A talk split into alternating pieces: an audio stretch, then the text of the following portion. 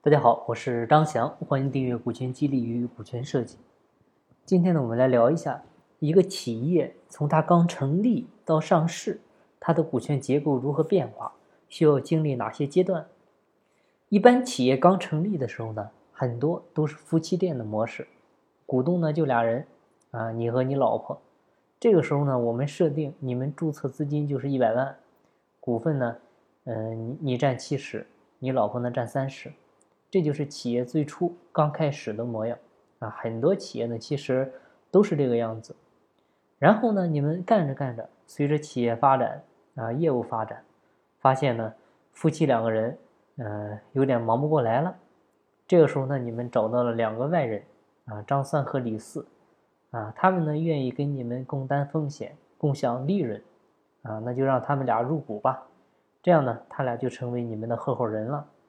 这个时候呢，股权结构你就做了一个调整，就是把你老婆的三十的股份转给了张三和李四，啊，张三占二十，李四呢占十，这样呢，呃，也顺便让你老婆呢顺便退出了公司的管理层，安心的在家相夫教子，啊，现在呢，股权结构是调整了七比二比一，啊，然后呢，又干着干着，李四呢，这个人越干越窝火。啊，他觉得自己是个小股东，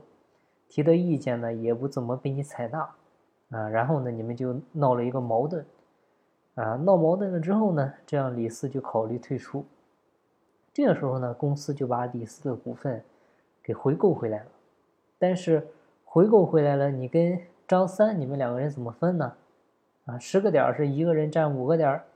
那这样的话你肯定觉得亏了，那要是按同比例稀释的话。那张三可能还觉得委屈，然后呢，你一拍桌子说：“干脆这样吧，兄弟，啊，这个股份呢，咱俩谁也别拿了，啊，咱搞个期权池吧，啊，留着给以后干得好的兄弟们，啊，给他们点股份，这样呢，你就搞了一个持股平台，啊，也就是有限合伙企业，你呢做里面的 GP，啊，可以让你的财务经理啊暂时代持股份做 LP。”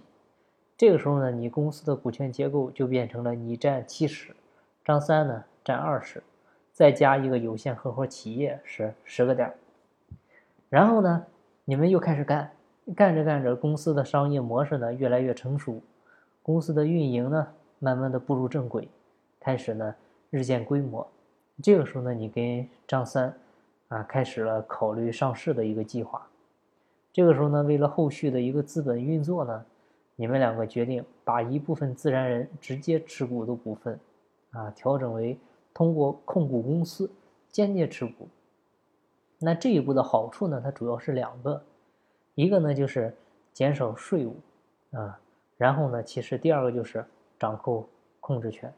啊，具体为啥呢？以前我们也讲过很多了，这里不再赘述。然后这时候呢，你可以搞一个家族公司了。啊，就我们前几期讲的那个家族公司，就你跟你孩子俩人，啊，通过这个家族公司呢，去跟张三成立一个控股公司，然后在控股公司里面呢，你这个家族公司占八十，让张三呢占二十，啊，通过控股公司来持有你现在这个公司，啊，只有大概六十的股份吧，还是一个控股，这样的话你自然人持有部分这个股份呢还有。大概二十多个点，啊，张三呢是自然人持有，还有八个，然后控股公司呢占六十，还有十个点的就是持股平台，这个其实就是现阶段的一个架构了。注意哈，这里你自然人持有的部分啊，最好呢，嗯，也直接是转转成让你孩子来持有，因为这样的话，你直接是解决了企业传承的问题，啊，准确的讲的话是。所有权跟财富传承的问题，然后你们团队的核心层这个时候别忘了激励哈，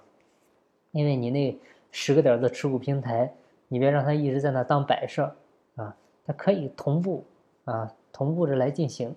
啊，让团队成员呢随时入股啊。这个时候需要注意的是，因为你前期成立持股平台的时候可能会一般会仓促一些啊，一般刚开始就是自然人直接做 GP 了。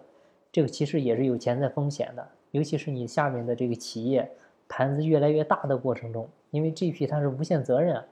所以这个时候你可以适时的把 GP 呢换成一个你控股的一个有限责任公司啊，这个公司呢它也没啥业务，就是专门做持股平台 GP 用的啊。这样虽然这个 GP 呢是无限责任，但是呢你有限公司是有限责任啊，风险呢实际上是做了一个隔离。然后接下来又干着干着，你发现这个，呃，你下面营销渠道它也需要建立一些更紧密的合作关系，比如一些你的经销商、代理商啊，也可以让他们入股。这时候呢，为了方便管理，你需要再成立一个经销商专门的持股平台，啊，这里需要注意，就是给他们的股份多少，不要超过多少呢？建议是不要超过五个点儿，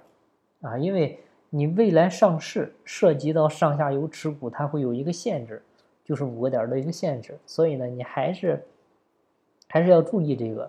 啊。然后呢，这个持持股平台呢，你还是用你刚才成立的那个公司做 GP，让这些经销商呢去做 LP。然后到这一步的时候，股权结构基本上已经变成了你孩子啊自然人持有二十多个点，张三呢还有。八九个点儿左右哈，控股公司有五十多个点儿再加上两个持股平台十五个点儿左右，基本是现在这样一个结构。那好了，内部股权激励也做了，外部经销商激励也做了。那随着你的公司扩张越来越迅猛啊，慢慢的，这个时候呢，外部的投资人或者投资公司要开始进入了。你比如这个时候投资公司 A。进来了，占了你公司十个点儿，啊，然后引入投资之后，你们公司呢又开始疯狂的扩张，啊，比如说成立子公司啊，收购子公司啊，啊，参股子公司啊等等，有一系列的一个呃并购的动作。为啥呢？其实就是为了要够上市的盘子，但是在做的过程中呢，难免有这个情况，就是因为着急扩张。啊，有一些出现亏损啊、不赚钱的项目啊，那你要是带着亏损的项目上市，肯定是不好的啊。你一个是显得公司业绩不好，另外股民他也不认啊，然后中间呢还会涉及到，就是嗯，这个时候就要去做亏损公司的一个剥离啊等等吧，反正一系列动作。还有最重要一点就是，你别忘了上市企业它不能是有限公司。你还要做股份制改造，就把公司变更为股份有限公司，然后随着股改完成，啊，进入证监会的辅导期，辅导期结束之后申请 IPO，啊，再经过两年的一个排队等待期，最终呢，啊，争取是能修成正果挂牌上市，啊，这个呢其实就是一个企业从夫妻店到挂牌上市的一个全过程，而且呢这还是。算是发展比较顺利的过程。虽然我们今天讲的是你怎么去上市哈，但是我个人还是觉得，我们做企业的话，不要把上市作为终极目标啊。很多上市后的企业，它是越做越烂的啊，到最后退市的也不少。所以我们要知道，做企业，呃，不一定是大而强啊，做个小而美的专注的企业也很好嘛。啊，反正商业的本质它是公益啊，你只要明白这个道理就好了。好，那今天的分享呢就到这里，感谢您的收听。经不在西天，经在路上。我是张翔，下期再见，拜拜。